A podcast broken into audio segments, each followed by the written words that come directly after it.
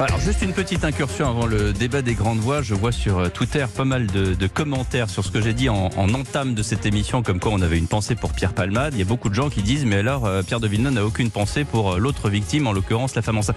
Bien sûr que j'ai une pensée pour la femme enceinte. Arrêtez de faire ce genre de commentaires. Évidemment que j'ai une pensée pour la femme enceinte, comme j'ai une pensée pour toute la famille qui a trouvé la mort dans cette maison il y a quelques jours euh, dans un village euh, en Seine-et-Marne. Évidemment que j'ai de la pensée pour les victimes. Voilà, l'opération est close. Je voulais quand même exprimer là-dessus parce que je trouve que ce genre de commentaire est anormal. Euh, revenons aux grandes voix avec, euh, avec euh, Catherine Ney, avec Michel Cotta, Charles Villeneuve et Gérard Carrérou. Euh, les LR dans tout ça, Catherine Ney. On a euh, Éric Ciotti d'un côté et puis on a Aurélien Pradier qui continue de, de dynamiter l'accord passé avec le gouvernement. Ben oui, il y a le, le président du parti euh, qui, pour la qui, qui est quand même euh, le représentant d'une tendance, euh, les LR, qui a toujours défendu la retraite à 65 ans. Mm. Je veux dire, c'était dans tous les programmes. Qui est la majorité bon, des Et qui est la majorité mmh. des LR. Et je veux dire, bon, et le, le, Sénat, tout pareil, ils ont même, le Sénat était même pour 64 ans.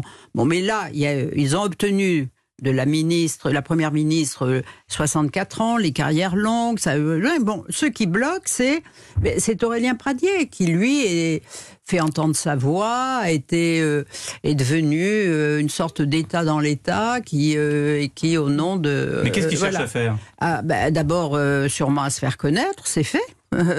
Euh, sûrement. Euh, mais le problème, c'est combien de voix entraîne-t-il? Mmh. Est-ce que c'est 13 ou 14 ou est-ce que c'est au-delà de 20 mmh. Et ça, pour l'instant, dans les pointages, on n'est pas très sûr. Mais je veux dire, si les LR ne votent pas cette réforme, par antimacronisme oui. ou ce que vous voulez, je veux te dire, en tous les cas, pour leur légitimité, pour, euh, pour dire, leur, ils, ils dévaluent aussi leurs paroles. Voilà. Et donc, c'est un, une, pour eux, c'est même une question de survie. Ils risquent, ils risquent de faire exploser le parti parce qu'on parle de Pradier. Il n'y a pas que Pradier. En toile de fond aussi, il y a Xavier Bertrand.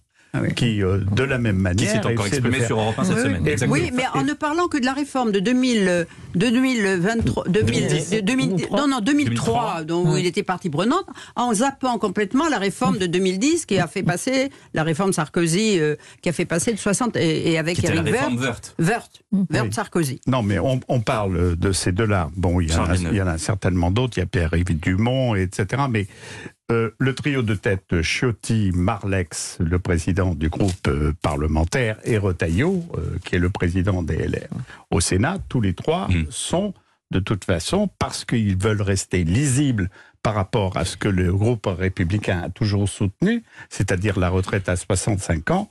Et c'est vrai qu'ils risquent une explosion non seulement du, du, du groupe, mais par-dessus le marché, euh, en plus de cette explosion, de devenir illisible par ouais. rapport à leur électorat de base. Alors effectivement, la, la, Michel euh, la bagarre contre eux menée euh, par la France insoumise, c'est ah oui, ben voilà, c'est des supplétifs, euh, ils sont déjà dans la majorité présidentielle. Je crois que c'est complètement faux.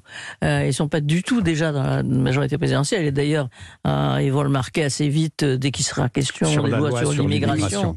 ils vont le marquer assez vite. Mais c'est vrai euh, que euh, eux aussi, à la fois, sont euh, tout à fait sur les 65 mmh. ans et, et, ils le savent. Alors ils disent 64 ans, très bien, euh, parfait, carrière longue, ils sont d'accord. Mais c'est vrai aussi qu'ils ont une certaine crainte d'être absorbés par cette majorité et que donc ils doivent démontrer à un moment donné le contraire. Donc on ne sait pas s'ils le démontreront avec trois voix contre ou 15 voix contre ou 20 voix contre mmh. cette, cette projet de loi-là. Gérard Carreau. Les, les LR, c'est un problème simplement d'identité et d'avenir pour eux.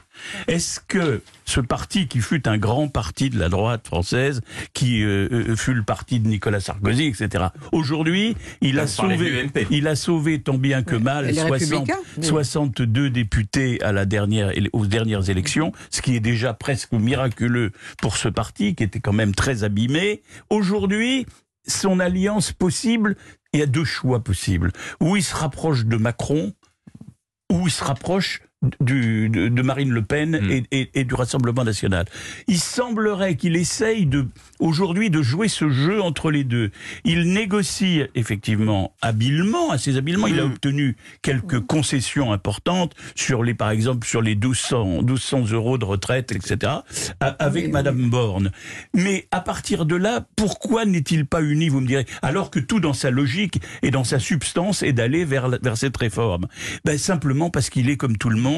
Pour être LR, on n'en est pas moins homme. Et ils se disent, attention, l'opinion est en train de bouger. Si, alors, la réponse de tout à l'heure, elle vaut aussi pour les LR. S'il y avait 3 millions de gens dans la rue, les LR, eh ben, il y en aura peut-être 15 ou 18 qui voteront pas la réforme. Si euh, la manifestation est un échec relatif, eh bien, à ce moment-là, les LR euh, voteront dans leur immense majorité pour la réforme. 10h37, une nouvelle pause et dans un instant, on parle de la tournée européenne de Volodymyr Zelensky. À tout de suite.